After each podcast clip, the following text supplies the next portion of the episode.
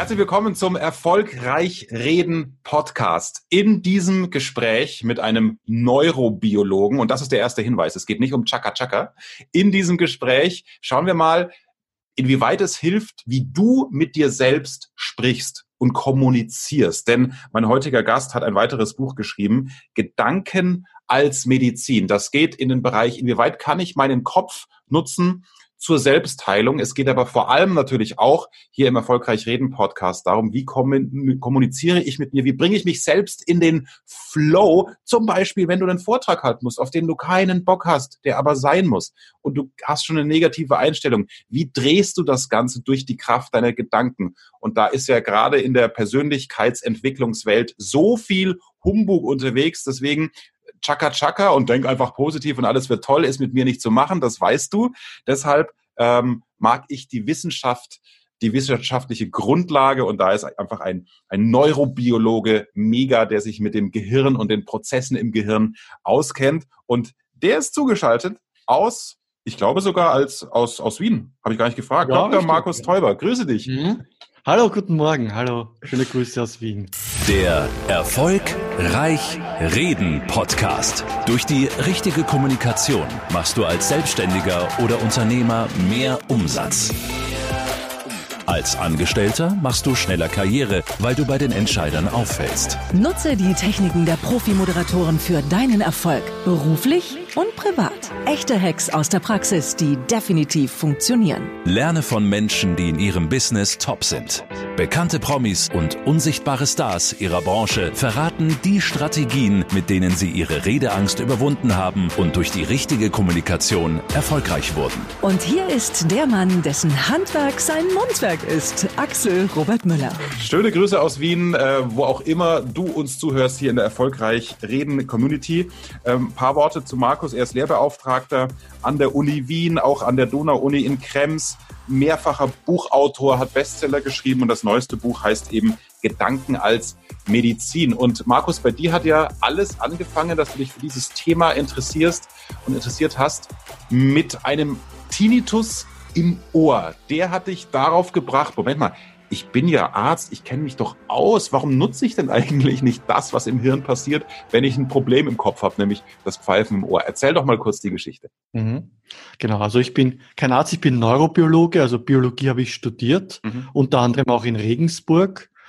Ähm, und so vor gut zehn Jahren war ich in einem Zustand wie ein Auto, das so in die langsam in die Werkstattjahre kommt. Die Werkstatttermine werden kürzer, die Werkstattrechnungen höher. Man muss fast schon ein bisschen um das TÜV auch bangen. So ist mir gegangen. Also ich hatte Allergien, Rückenschmerzen, Reizdarm ähm, und dann kam ihm auch noch der Tinnitus dazu und habe mir dann selber auch gesagt, äh, musst auch selber mehr tun und deine Gesundheit auch mehr selber in die Hand nehmen.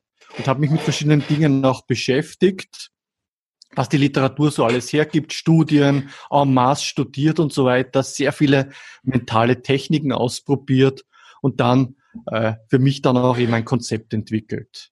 Mhm.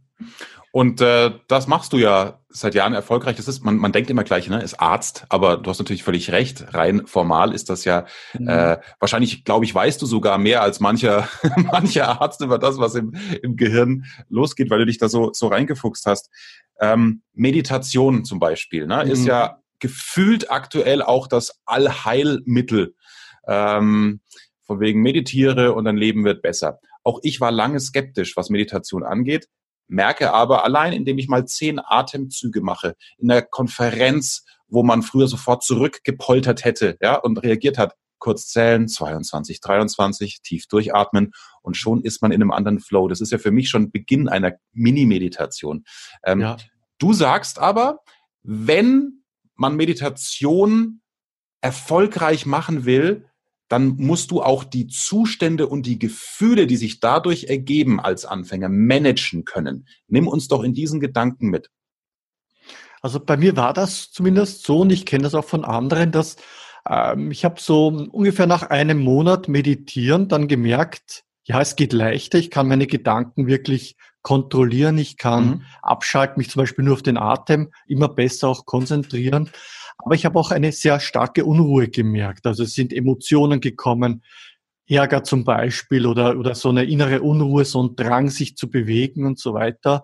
Und das war für mich sehr, sehr spannend, weil da hat begonnen, so das Gehirn sich zu reinigen. Da ist der ganze Mist, der ganze Müll mal rausgekommen.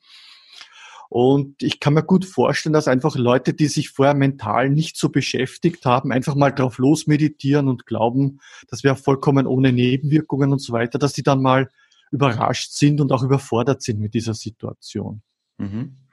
Aber das heißt, was, was empfiehlst du? Also die, die, die Kraft des Atems, allein weil man, man kann ja nur einen Gedanken denken. Das war so für mich ja. ein Aha-Effekt, als ich mich das erste Mal mit Neurobiologie und so auch beschäftigt habe. Ne? Können wir ja gleich ausprobieren, alle jetzt. Äh, ja.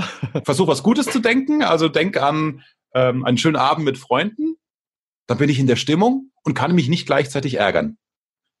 Ja? Mhm, also genau, dieses ja. bei sich sein, den Atem spüren, ruhig werden und wie, wie würdest du mir empfehlen, wie gehe ich dann, dann weiter, um da nicht mhm. sofort wieder aufzuhören, weil so ein Effekt ist ja wie bei jedem Training, äh, man muss das ja ein paar Wochen mal machen, lieber jeden Tag fünf ja. Minuten, um zu schauen, tut es mir gut.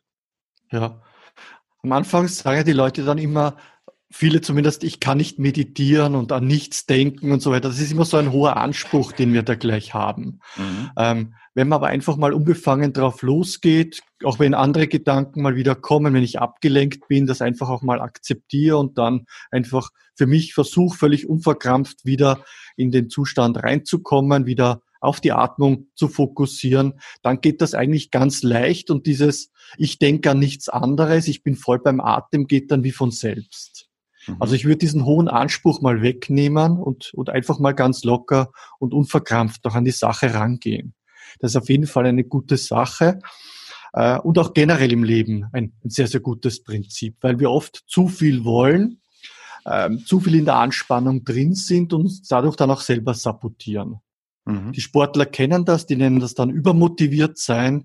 In der Wirtschaft zum Beispiel, da kennt man diesen Begriff und dieses Phänomen noch weniger, tritt aber dort genauso auf. Okay. Ähm, sich selbst sabotieren nehme ich jetzt gleich als Schlüsselwort. Mhm. Lass uns da gleich Mehrwert schaffen für die äh, Community, egal ob sie uns jetzt im Erfolgreich ja. Podcast per Tonspur hören oder hier bei, bei YouTube auch sehen ich habe keine Lust auf einen Vortrag. Ich habe mich durch die Vorbereitung gequält. Habe jetzt Beispiel Datenschutzgrundverordnung, wenn mir als Arbeitnehmer eben äh, so ein Thema aufs Auge gedrückt wurde, um auf ein Seminar zu gehen, dann alle anderen Kollegen zu informieren. Habe keinen Bock, diesen Vortrag zu halten und habe vielleicht sogar noch ein bisschen Sorge, naja, und Vorträge halten, Präsentationen ist eh nicht so mein Ding. Dann ist ja an sich schon alles schiefgelaufen, weil dann bin ich in dieser Negativstimmung. Jetzt mhm. sind mentale Erfolgsstrategien auch dein, deine Kernkompetenz. Du hast da auch ein, ein Institut, das du leitest in diesem Bereich. Wie machen wir es denn anders bei einem Thema, auf das ich keine Lust habe? Mhm. Die Frage ist sozusagen, was motiviert mich? Einmal sind meine Werte und was motiviert mich? Und wir haben alle wir teilen alle gewisse Dinge, die uns motivieren, nämlich Neugierde, sozusagen der Drang auch irgendwo was zu lernen und zu wachsen. Das ist in uns drin als Menschen. Und dann haben wir sehr individuelle Motivlagen dann. Äh, dem einen ist sozusagen frei zum Beispiel sehr wichtig, der andere wiederum hat mehr Fokus auf Sicherheit. Mhm. Und ich muss mich einmal selber kennenlernen, mich selber verstehen. Ja, wie ticke ich denn eigentlich? Welche Werte habe ich? Und dann kann ich mich fragen, wann immer eine Aufgabe kommt, die zunächst vordergründig nicht motivierender für mich scheint, ja, was habe ich denn davon und wie kann ich da meine Werte und das, was mich interessiert, ausleben?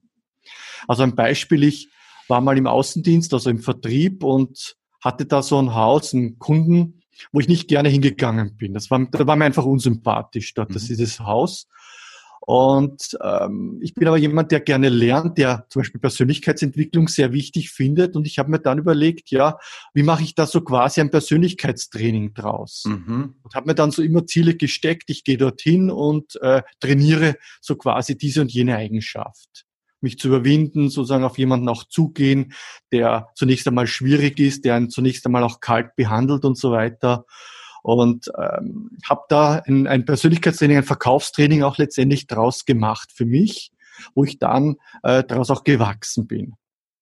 Und so muss halt jeder für sich fragen und äh, nicht, was habe ich letztendlich davon? Das ist auch das, was das Hirn will. Mhm. Äh, das Hirn will ja sozusagen einen Profit für mich auch haben oder für sich selbst, eine Belohnung. Und darum auch wenn zum Beispiel jemand nicht gerne in die Schule geht oder nicht gerne eine bestimmte Ausbildung macht, ja, wozu soll ich das lernen? Wozu brauche ich das? Äh, die Frage ist absolut berechtigt, denn das Gehirn fragt sich ja immer, was habe ich davon? Und die Aufgabe ist dann, für mich selber Strategien zu finden. Wie übersetze ich das in meine Welt? Wie kann ich das dann in das, was mir wichtig ist, auch integrieren? Okay. Verstehe ich, möchte ich aber noch mehr greifbar machen mhm. beim Vortrag Datenschutzgrundverordnung. Ja. Ja, ähm, was habe ich davon? Könnte dann eine Erkenntnis sein, dass man den eigenen Widerstand erkennt, also klassisch mhm. Persönlichkeitsentwicklung. Okay, ich ja. merke, ich habe keine Lust. Dann mache ich jetzt eine Challenge draus, wie bei dir dieses Kundengespräch, auf den du an sich auch keine Lust hast. Hiermit nutze ich den Vortrag Datenschutzgrundverordnung, um mal zu trainieren, eine Unlust zu überwinden. Könnte das dann ein Benefit sein, den ich mir sozusagen nicht nur vorgaukle, sondern den ich dann natürlich auch ernst meinen muss? Zum Beispiel, ja, oder ein, ein Ziel zu setzen, wie kann ich das äh, witzig bringen zum Beispiel, wenn mir mhm. Humor zum Beispiel sehr, sehr wichtig ist, oder wie kann ich das, ähm, ich kann mir irgendwas vorbereiten, eine Geschichte zum Beispiel oder ein nettes Bild oder so, auf das ich mich dann schon freue. Wenn ich das zeige, da weiß ich dann, äh, da werden die anderen lachen oder, oder es wird sozusagen eine Bewegung auch im Raum entstehen. Also mhm. ich kann sozusagen für mich so Aufgaben rein basteln und reinbauen ähm, die mir persönlich wichtig sind und, und, und an denen ich dann auch meinen Erfolg und mein, mein, äh, ja, mein, mein, meine Freude auch an dem Ganzen messen und, und, und beobachten kann. Mhm. Hast du auch mit dem Thema Lampenfieber zu tun? Klienten von dir, die sagen, ja, wie kriege ich Nervosität in den Griff? Das sind ja auch Strategien, die die mhm. Sportler ja auch brauchen von einem ja, Wettkampf, richtig. um in diesen ja. Fokus zu kommen. Kannst du uns da so Top 1, ja. 2, 3 Nuggets mit an die Hand geben? Mhm. Also im Prinzip geht es ja immer um, um mentale Stärke, die Fähigkeit, fokussiert zu bleiben und alles drumherum abschalten zu können beim Lampenfieger genauso. Ich muss in diesem Zustand präsent dort sein als, als, als Vortragender und darf mir jetzt nicht Sorgen machen, ja, was ist, wenn mir das jetzt nicht einfällt oder was ist, wenn ähm, mir da ein Missgeschick passiert und so weiter. Unser Hirn liebt es ja immer gleich so Worst-Case-Szenarien aufzubauen und da gleich in einen Dramamodus zu gehen und oft fällt uns Dinge an uns selber auf, als Vortragender zum Beispiel, die die Zuhörer gar nicht und Zuseher gar nicht bemerken oder für gar nicht mhm. wichtig nehmen. Also ich glaube einmal als erstes auch irgendwo eine gewisse Demut und, und sich selbst auch nicht zu wichtig zu nehmen. Es ist, es kann eigentlich auch nichts passieren. Man kann auf der Bühne de facto ja nicht sterben. Mhm. Und wenn ein Unglück passiert, ein Missgeschick passiert, ich kann es im Kopf durchspielen, wie reagiere ich darauf? Mit einem Humor zum Beispiel, mit einer Pointe oder ein, einfach indem ich es überspiele. Also man nennt das mentales Kontrastieren, dass im Kopf so durchgeht. Ähm, nicht nur sozusagen, was ist erfolgreich, was kann ich wie gut machen, sondern auch, was ist, wenn die und die Hürde passiert oder die, die und die, der Rückschlag oder der und der Fehler passiert. Und mhm. dadurch sozusagen gewinne ich dann auch an Selbstvertrauen, weil ich dann ein Repertoire an Verhaltensweisen auch in mir abgespeichert habe für solche Szenarien.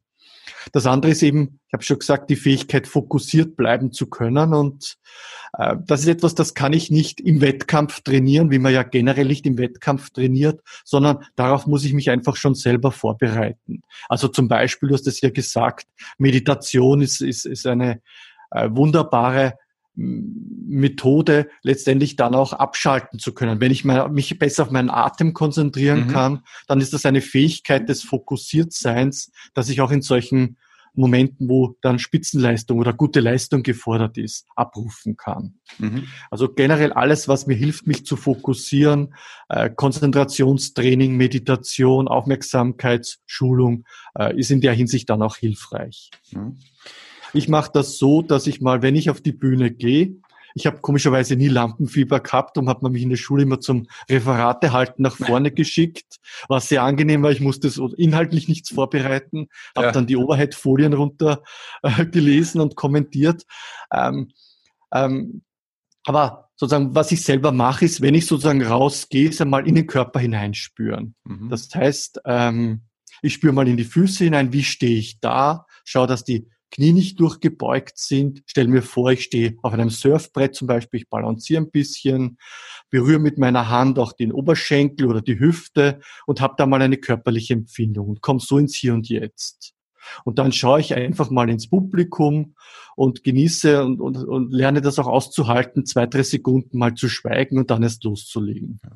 Das ist auch das, was die Clowns machen. Die lernen sozusagen mal auszuhalten, ich komme als Clown auf die Bühne ähm, und ja, die Leute schauen mal komisch oder, oder lachen und so weiter und die lernen das sozusagen dann auch zu genießen. Mhm. Ich schreibe hier gerade auch mit, weil es tolle mhm. Zusammenfassungen mhm. dann auch, auch sind. Ähm, in dem Fall auch mal Stille aushalten, Reaktionen mhm. aushalten, die Aufmerksamkeit auf sich ziehen, was ja wichtig ist für die Beziehungsebene ja. am Anfang des Vortrags, ne? dass ja. eben keiner mehr aufs Smartphone schaut. Das ist ähm, äh, wichtig und das Beispiel Clown, das glaube ich macht es auch macht's auch sehr deutlich. Jetzt lass uns mal einsteigen, auch in dein neues Buch Gedanken als Medizin, weil da sind wir schon ganz nah dran. Meditation steht ja auch neben diesem sich nullen, fokussiert sein, zu sich kommen, was dann gegen Lampenfieber hilft, auch in der Vorbereitung eine unglaubliche Effizienz bringen kann, ja, wenn man den Fokus behält, was ja in dieser, dieser Welt, wo es um Geschwindigkeit geht und Kunden wollen schnell auch ihre, ihre Ergebnisse haben, auch wichtig im Fokus zu bleiben. Ähm, inwieweit können Gedanken heilen? Das ist ja so die große Frage, die du aufgeworfen hast und versucht hast in deinem ja. Buch zu beantworten. Kann Meditation und mentales Training mir beispielsweise bei Kopfschmerzen Stufe 1 oder vielleicht sogar bei Migräne helfen? Ja oder nein? Und wenn ja, sag uns mal schnell, wie es geht. Ganz klar, ja. Also es gibt Studien, die zeigen mentale Techniken, Meditation, auch Hypnose, also Entspannung, Visualisierung, ähm, reduziert ungefähr die Migränesymptomatik um 50 Prozent, also halbiert das wow. Leiden. Das heißt, die Attacken gehen um die Hälfte zurück, aber auch die Intensität der Attacken. Und gleiche Daten gibt's dann für Rückenschmerzen, ebenfalls minus 50 Prozent im Schnitt, für Allergien und so weiter. Also für eine ganze Palette an Krankheiten ist gezeigt, dass solche mentalen Strategien, solche mentalen Techniken das Leid ungefähr halbieren. Und mhm. das sozusagen ist für mich dann auch der Aufhänger zu sagen, ja, das ist ja eigentlich Medizin. Ja. Da ist echte Wirkung da. Wie, mhm. wie, kann ich denn auch schon, ähm, ohne dass ich ein gebeutelter Migränepatient bin, ich bin zum Beispiel mhm. wetterfühlig. Wir haben jetzt wieder diesen Wetterumschwung, mhm. obwohl Winter ist, von irgendwie minus drei auf plus 12, 15 Grad. Ja. Und ich werf mir halt dann einfach eine Ibo 600 ein, weil es schnell geht, finde es aber eigentlich scheiße, dass ich das mache. Äh, man kann es wahrscheinlich eben nicht an ausknipsen, sondern jede Strategie hat zur Folge, dass ich mich vorher irgendwie daran geübt haben muss. Oder wie gehe ich denn vor, wenn jetzt der Kopfschmerz kommt? Darf ich kurz fragen, weil du sagst, weil es schnell geht, wie lange braucht es denn, bis das wirkt, das Medikament? Äh, ich denke schon, dass es eine halbe Stunde, Stunde braucht mhm. bei mir. Okay, ja. Mhm. Ich frage deswegen, weil viele Leute auch sagen, ja, ich habe Kopfschmerzen, nehme eine Tablette und nach fünf Minuten, zehn Minuten geht's mir besser. Nee. Und das ist eben dann schon ein Beweis für Gedanken als Medizin, weil das Medikament braucht ja, bis es den Körper durchreißt und dann seine Wirkung entfalten kann. Wie mhm. du sagst, eine halbe Stunde, Stunde. Also bei vielen Menschen zeigt sich dann schon hier die Kraft der Gedanken. Mhm.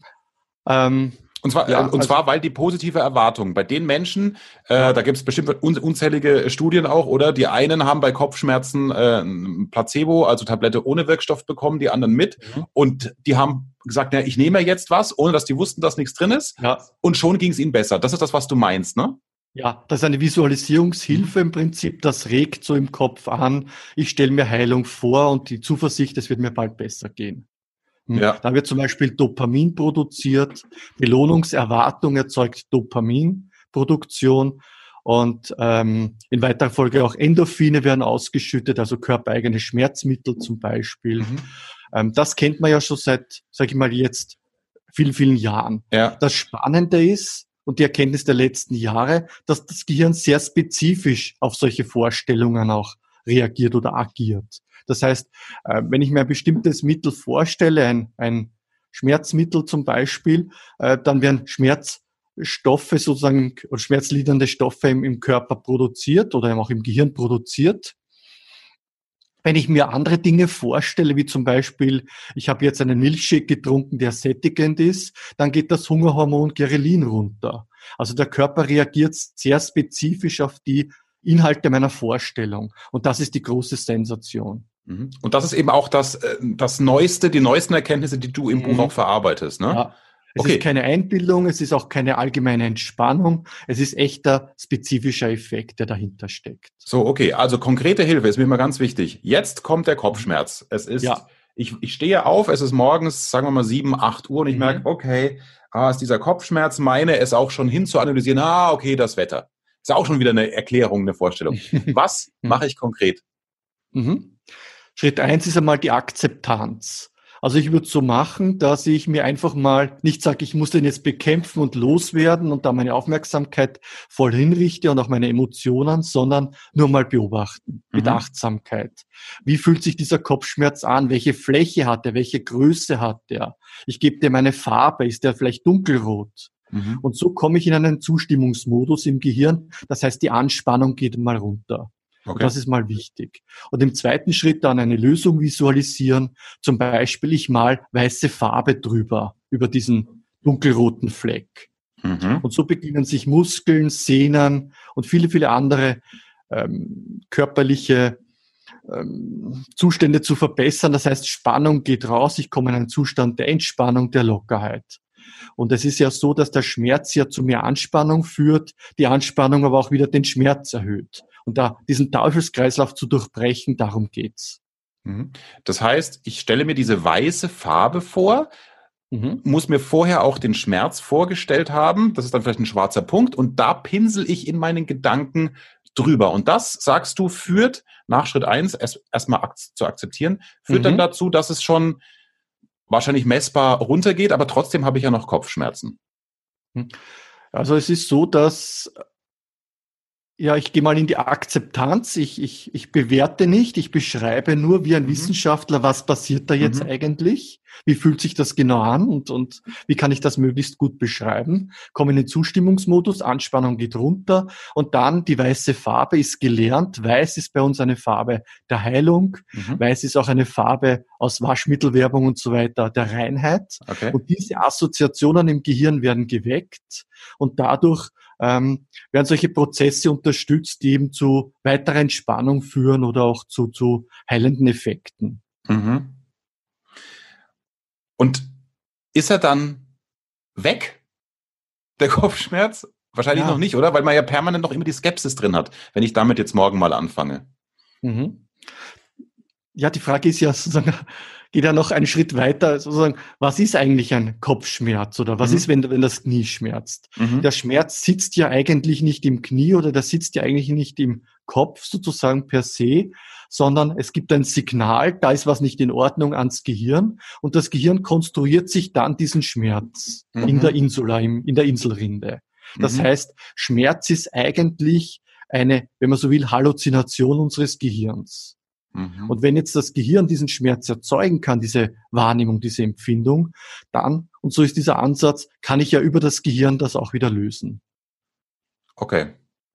Das werden wir aber im Gespräch nicht hinkriegen, dass jetzt jeder sofort diese drei Schritte irgendwie hat. Das heißt, da muss ich mich einfach intensiver damit beschäftigen.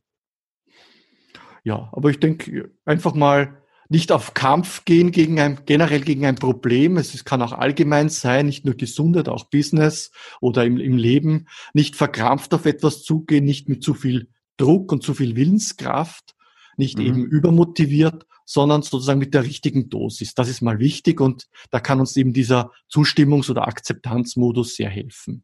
Okay. Ich glaube, wenn man das schon mal mitnimmt, für die Hörerinnen und Hörer als, als, als Message, das ist schon mal sehr, sehr wichtig. Das ist super. Ähm, wir verlosen übrigens auch netterweise, stellt ihr euch, äh, stellt ihr uns und der Community äh, die Bücher zur Verfügung.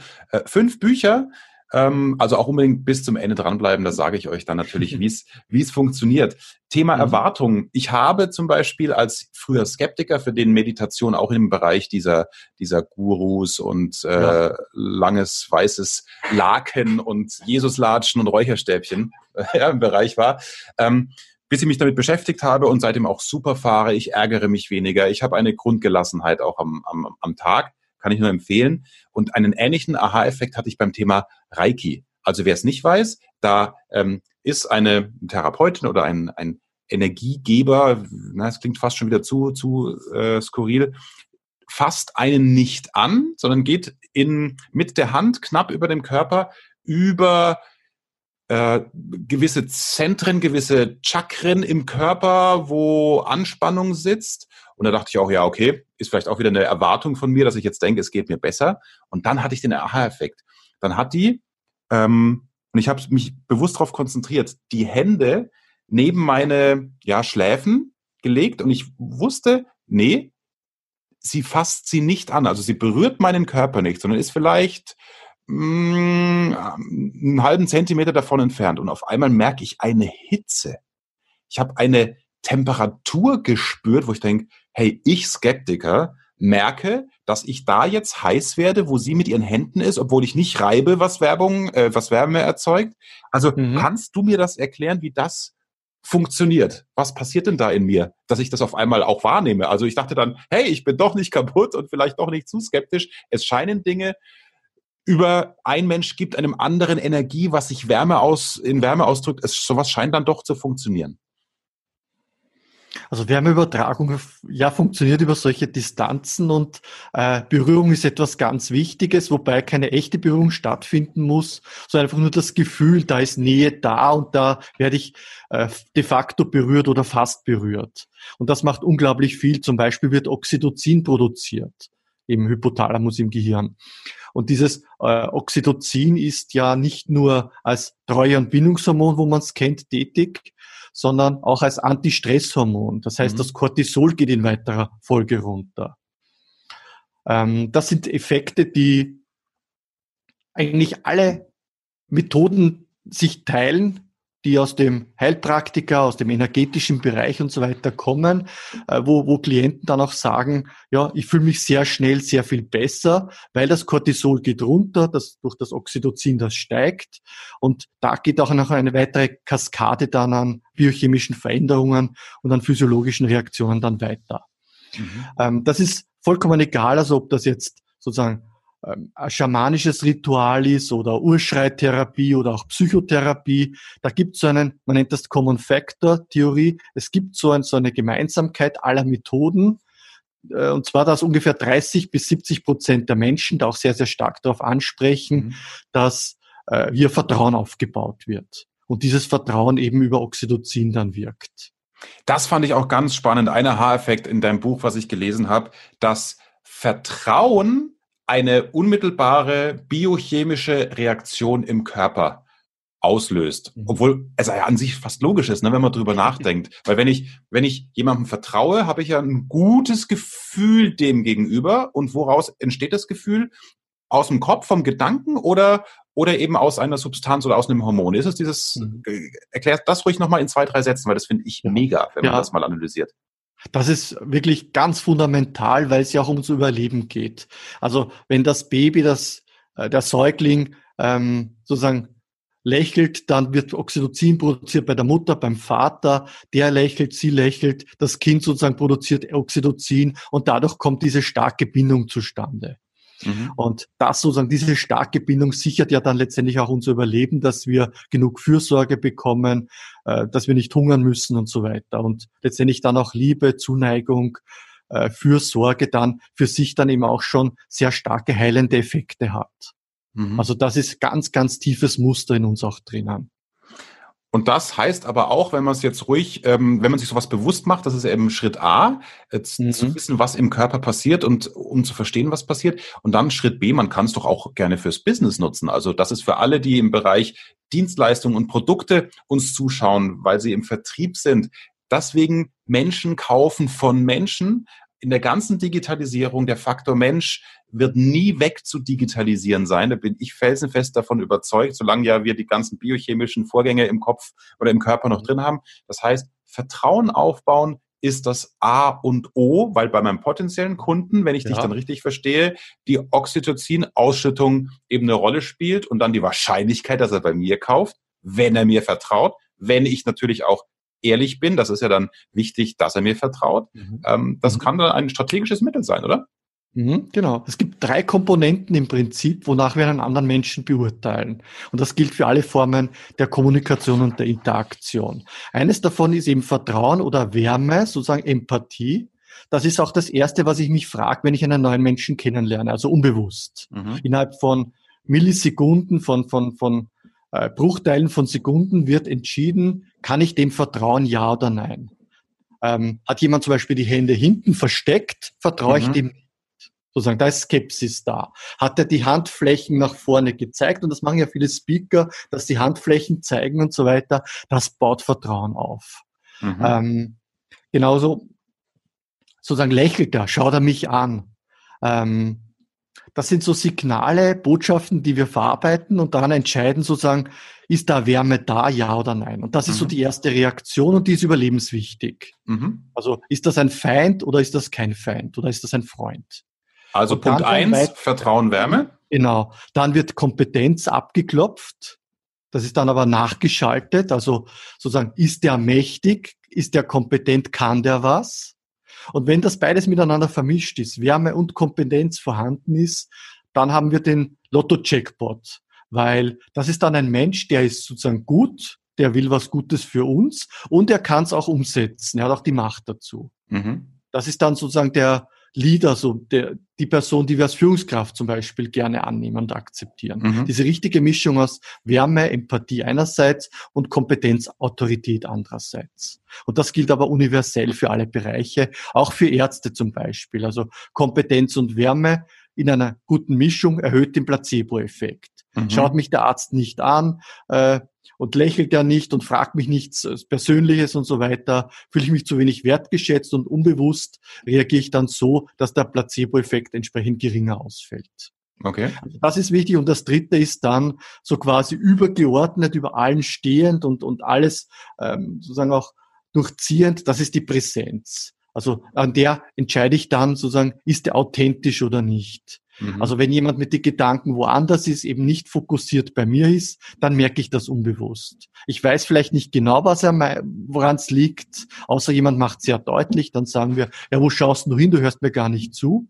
Aber wenn es jemand versucht, sehr versteckt zu machen und einfach immer nickt und mhm sagt, aber mit den Gedanken woanders ist, wir merken es unbewusst mhm. weil sich zum Beispiel die Mimik verzögert. Und das mhm. Gehirn verarbeitet diese Wahrnehmung und, und die Entscheidung, das Gefühl, das dann rauskommt, ist, ja, da ist, da ist nicht hundertprozentig Vertrauen da. Mhm. Spannend. Auch das bitte mitnehmen. Vertrauen, Kompetenz und die Präsenz. Auch das kann man, wenn man Vorträge ausarbeitet, auch kleine Präsentationen im Meeting vor Kollegen oder fürs Kunden, für Kundengespräche. Wenn man das als Raster, als Fahrplan nimmt, dann kann mhm. ich schauen, wie lade ich diese Punkte auf. Das ist jetzt ja mein, ja. mein Kernfeld, also Beispiel ja. Vertrauen und Wärme. Hast du schon gesagt, Beispiel Körpersprache, dich nicht vors Publikum stellen, hinten Arme verschränken, sondern zeig dich, zeig deine Hände, mhm. löse Distanz auf. Punkt zwei, ja. die Kompetenz musst du darstellen beim Arzt ist sie schon durch den weißen Kittel gegeben. Ne? Mhm. Ja, und die, die Präsenz, authentisch sein, auch da habe ich diverse Podcast-Folgen gemacht. Ich äh, spreche da ja auch von der Lüge von der Authentizität als Redner. Mhm. Ja? Also mhm. bitte nicht authentisch sein im Sinne von, naja, wenn du im Leben eher nuschelst, dann nuschelst du halt auch beim Vortrag. Das ist äh, falsch ja, beim Thema Authentizität, sondern ähm, sei authentisch in deiner Rolle, aber da, also in dem Fall ne, als, als Speaker. Ja.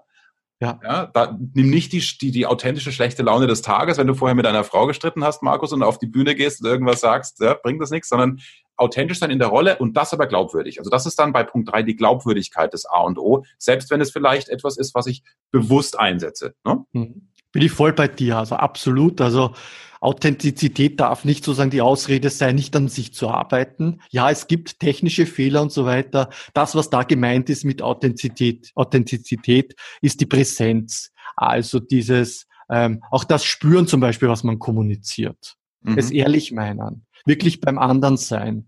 Das geht aber auch mit ein paar Tricks, zum Beispiel, wenn ich den anderen ganz bewusst in die Augen schaue, dass ich sage, ich versuche herauszufinden, was hat er eigentlich genau für eine Augenfarbe und welche Schattierungen. Und da entsteht dann ein sehr intensiver Blickkontakt. Mhm. Machen wir hier einen Schnitt, denn ich habe eine Frage. Markus, warum liebt ihr Neurobiologen, ihr Neurowissenschaftler eigentlich Nonnen so sehr? Auch den Nonnen widmest du ein ganzes Kapitel in deinem Buch. In der Tat, wir lieben Nonnen und ich besonders bin verliebt in eine Schwester Bernadette. Mm. Also ähm, es ist so, dass Nonnen ja hinter ihren Klostermauern unter sehr kargen, kontrollierten Verhältnissen leben. die stehen alle zur selben Zeit mehr oder weniger auf, essen dasselbe, haben so dieselben Tätigkeiten und so weiter. Für Wissenschaftler ein Traum, weil das wirklich so quasi wie Laborbedingungen sind. Mhm. Und dann kann man sozusagen vergleichen, der große Unterschied ist im Denken, im Mindset, ja, wie geht's Nonnen, die eher sehr positiv gestimmt sind und, und Nonnen, die eher sehr negativ gestimmt sind. Weil auch nicht jede Nonne, die ins Kloster geht, ja per se mit sich im Reinen ist oder mit Gott und der Welt, sondern viele ja, ja auch aus Problemen äh, sozusagen heraus dann sich ins Kloster flüchten. Und das kann man miteinander vergleichen. Und das sieht man, dass Nonnen, die äh, sich sehr selbstwirksam empfinden, die diese Freiheit im Kopf wahrnehmen, deutlich länger leben, eine deutlich bessere Lebenserwartung haben als Nonnen, die sich als Opfer fühlen. Mhm. Und zwar ist dieser Unterschied so gewaltig wie zwischen Nichtraucher und Kettenraucher. Oh. Und das ist sozusagen das, was das Mindset auf Dauer dann auch ausmacht. Das ist ein Grund und der Grund, warum ich ganz speziell in die Schwester Bernadette verliebt bin. Die Schwester Bernadette hat bis ins hohe Alter äh, unterrichtet, war geistig vollkommen fit und so weiter. Als sie starb, hat man ihr Gehirn seziert und entdeckt, in diesem Gehirn sind unglaublich viele Eiweißablagerungen, so wie bei Alzheimer im Endstadium. Mhm. Die Schwester Bernadette war aber vollkommen unauffällig, war geistig vollkommen fit. Wie kann sowas sein? Und mittlerweile weiß man, das ist nicht die Ausnahme, sondern die Regel. Bei neun von zehn Nonnen aus der Nonnenstudie der University of Wisconsin hat man gefunden, dass, obwohl das Gehirn massive Eiweißablagerungen hat, diese Nonnen aber geistig fit waren und so der Demenz eigentlich ein Schnippchen geschlagen haben. Und die Erklärung ist, dass wenn man sich geistig sehr viel beschäftigt, sich auch immer wieder anstrengt, konzentriert Neues lernt, unterrichten ist eine perfekte Form dafür auch, dann trainiert man das Gehirn, sozusagen baut auch Substanz auf, Struktur auf im Gehirn, die genutzt werden kann und die eben solche Ausfälle dann auch kompensieren kann. Mhm. Das heißt, die Nonnen zeigen uns, Demenz ist kein Schicksal, sondern zu 90 Prozent eine Frage des Lebensstils. Und das im Hintergrund dessen, dass Demenz in den nächsten Jahren, Jahrzehnten noch ein ganz gewaltiges Thema sein wird, natürlich auch eine sehr hoffnungsvolle Botschaft. Das ist richtig. Blöderweise heißt das halt auch Lebensstil. Du hast gesagt, wenn man präventiv tätig werden will, jetzt, wo man die Notwendigkeit ja gar nicht sieht, da die Menschen zu überzeugen, ähm, das ist das, das Schwierige, ne? weil man kann ja nicht sagen, okay, jetzt ich ja. bin jetzt 79, ich, ah, ich glaube, jetzt beginnt Demenz, jetzt äh, ändere ich mal schnell meinen Lebensstil. Ne? Das, das ist dann wahrscheinlich zu spät. Ja, ja. Die Demenz beginnt eigentlich schon 20 Jahre ungefähr vorher, bevor mhm. es überhaupt irgendwie auffällig wird klinisch. Mhm. Und so im Alter von 40 bis 60, da kann man eigentlich am meisten tun. Und ah. da geht es darum, Neues zu lernen, ja. Ich bin da auch schon voll in der Zielgruppe. Da geht es darum, Neues zu lernen, sich mit neuen Dingen zu beschäftigen, vielleicht eine Fremdsprache, ein neues Hobby sich regelmäßig zuzulegen. Das heißt eben nicht auf die Gewohnheiten und Muster im Hirn vertrauen. Mhm. Das ist nämlich auch das Gefährliche in dem Alter. Wir haben ja schon so viel Erfahrung, schon so viel gelernt und so viel gemacht, dass wir uns darauf dann sozusagen quasi ausruhen. Mhm. Und da sozusagen öffnen wir ihm der Demenz Tür und Tor. Dagegen über was Neues lernen, sich herausfordern, sich äh, mit, mit, mit völlig neuen Dingen beschäftigen und auch konzentriert zu sein. Das Stirnhirn muss aktiv beteiligt sein. Der Hippocampus, der neues Wissen, neue Erfahrungen aufsaugt, muss dabei auch aktiv sein. Äh, dann geht's. Mhm. Jetzt lass uns gegen Ende des Gesprächs nochmal äh, in, die, in die Kraft der Vorstellung rein. Das ist dir auch wichtig, auch darum geht's geht's im, im Buch. Du hast eine ziemlich geile Übung, wie ich finde, auf Seite 118 für alle, die das Buch sich zulegen wollen oder es dann bei uns gewinnen. Ähm, da geht's um fünf positive Momente und mhm. negative Momente, ja. wo du beschreibst, ähm, die im Wechsel zu denken. Ich möchte die Übung nicht mhm. vorwegnehmen. Lass uns die bitte gemeinsam machen, weil die, die mhm. so wichtig ist und die ein echter Game Changer sein kann für Aufgeregtheit, für Negativität bei Vorträgen, Kommunikation, aber auch generell im Leben, auch von einem Vorstellungsgespräch zum Beispiel. Ja, der Hintergrund, der theoretische ist eben, dass dieses Denk immer positiv nicht stimmt. Und auch wenn ich zum Beispiel Angst habe und ich meide sozusagen das Thema Angst und so weiter und versuche mich einfach nur zu stärken, das reicht nicht aus. Äh, die Angst bleibt weiter da oder das Problem, das ich ignoriere, bleibt weiter da. Ich muss mich mit dem beschäftigen. Und zwar passiert da Folgendes. Wenn ich mich mit negativen Ereignissen beschäftige, dann werden diese Nervenzellen aktiv und damit ist die Basis gegeben, auch neuroplastisch was zu verändern. Erst wenn diese Nervenzellen aktiv sind, können sie sich auch neu vernetzen. Und indem ich sozusagen was Negatives dann etwas Positivem gegenüberstelle, kann ich dieses Positive in dieses negative Nervennetz jetzt vereinfacht gesagt integrieren und mhm. dann auch äh, langfristig austauschen.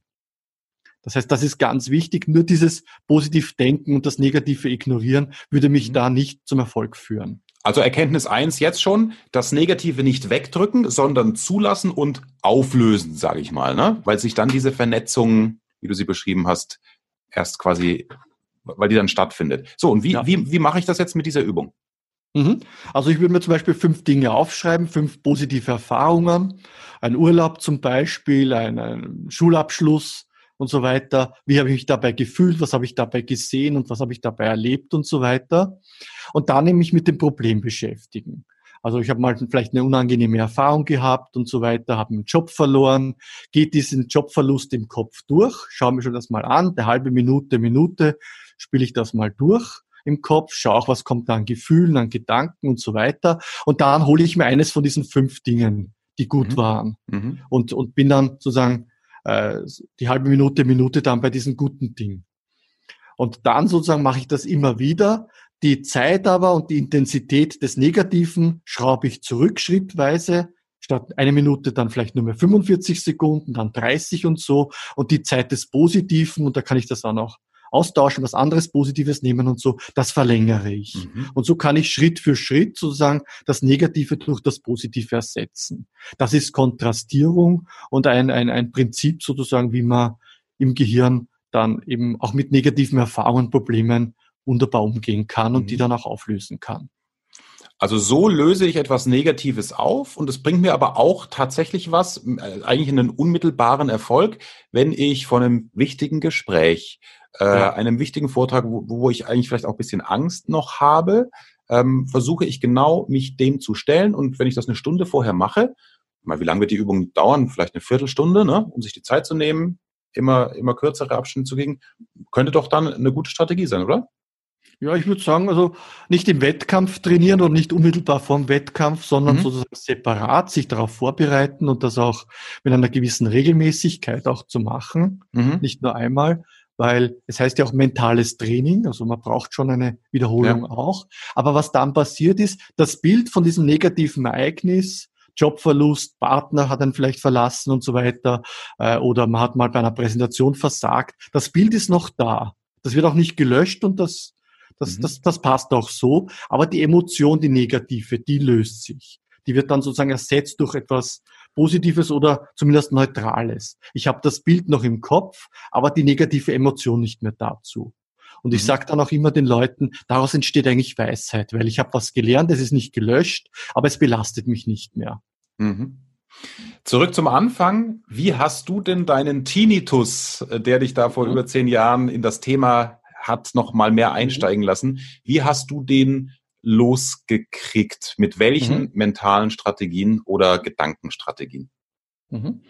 Also genau so, wie ich es beim Schmerz und so weiter schon beschrieben habe. Also meine erste Reaktion war ja wieder, bis ich dieses Pfeifen losging. Mhm. Äh, da war so eine Angst da, hoffentlich geht der weg, was ja. ist, wenn der jetzt bleibt und so. Und musste ich mir selber mal, musste mich selber erst einmal ermahnen, Markus, äh, mach auch das, was du unterrichtest. Und bin dann sozusagen mal in dieses Gefühl hineingegangen, in äh, dieses Erlebnis hineingegangen. Also welche Tonhöhe hat er, welche Lautstärke hat er, welche Zwischentöne sind da wahrzunehmen und habe ihn für mich einmal erkundet und erforscht und äh, beschrieben. Das heißt, ich habe ihn mal akzeptiert. Mhm. Und dann sozusagen bin ich in Lösungen gegangen. Bei mir war das so, ich habe mir vorgestellt, mein rechtes Ohr in dem Fall ist ein Lautsprecher einer Radiostereoanlage, einer Musikanlage und habe mir dann vorgestellt, wie ich an dieser Musikanlage die Lautstärke langsam runterdrehe. Mhm. Und habe dann geschaut, ja, was passiert da sozusagen mit diesen Pfeifen? Und das hat ganz gut funktioniert. Das ging runter oder weg äh, kam dann wieder, ich habe die Übung wieder gemacht, kam dann wieder, habe die Übung wieder gemacht. Aber jedes Mal, wie dieses Pfeifen wieder kam, war es so ein bisschen leiser und ein bisschen weniger lang da. Mhm. Und eines Tages irgendwann, ich kann es gar nicht mehr sagen, wann, weil das so beiläufig war, ist es ganz ausgeblieben, also nicht mehr gekommen. Was würden uns jetzt Skeptiker sagen? Ich kann ja das jetzt nicht überprüfen, was du sagst, mhm. äh, außer der Disclaimer natürlich, dass das hier jetzt keinen Arztbesuch ersetzt, genauso wie dein Buch einen Arztbesuch nicht ersetzt. Schreibst mhm. auch explizit, aber man kann viele ja. Strategien. Doppelt machen. hält besser. Richtig. Zum Arzt gehen und selber was tun. Genau. Äh, mhm. Du hast es sicher auch mit Skeptikern zu tun, die sagen, ja, aber bei mir ist das Pfeifen immer noch da, selbst wenn ich mir diesen dusseligen Stereoanlagenregler vorstelle. Ist mhm. es dann mhm. genau das, weil sie ja überhaupt nicht zulassen wollen, dass es funktioniert? Oder wie erklärst du es dann?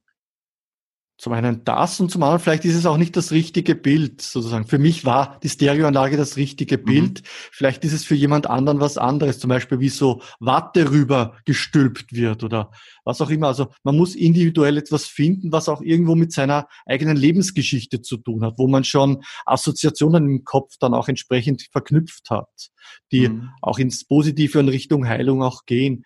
Also wer zum Beispiel äh, schon mit Schmerzmitteln Erfahrung hat und dass die gut wirken, dem kann man auch eine Zuckerpille geben, die genauso aussieht mhm. und die wird funktionieren, weil es konditioniert ist. Mhm. Und das ist eine sehr individuelle Arbeit, das richtige Bild zu finden. Skepsis ist, ist auch absolut legitim und so weiter, finde ich auch, auch, auch gut. Man soll da sehr vorsichtig sein, weil ja auch sehr viel Humbug auch äh, sozusagen vertrieben wird und, und, und verbreitet wird in dem Zusammenhang oder auch Geschäftemacherei, so Quantenheilung und so weiter, ähm, wo wissenschaftliche Begriffe verwendet werden, die ähm, ja in dem Zusammenhang vollkommener Humbug sind. Also es ist gut, skeptisch zu sein, aber auch einfach mal was auszuprobieren.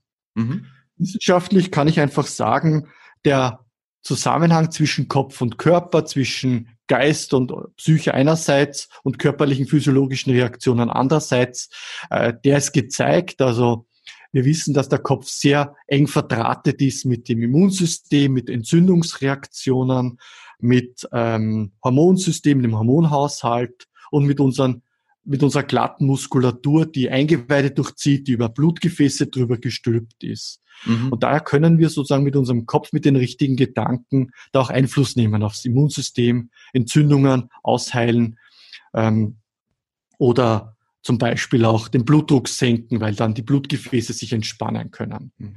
Aber wie gesagt, immer sozusagen in Rücksprache mit dem Arzt und immer auch ich würde sagen, warum nicht sozusagen das Beste verwenden, was es gibt, die Errungenschaften der modernen Medizin, aber auch das wahrscheinlich Jahrtausende alte Erfahrungswissen, dass der Mensch ein Ganzes ist und dass auch die Gedanken, die Psyche eine ganz, ganz wichtige Rolle mhm. spielen.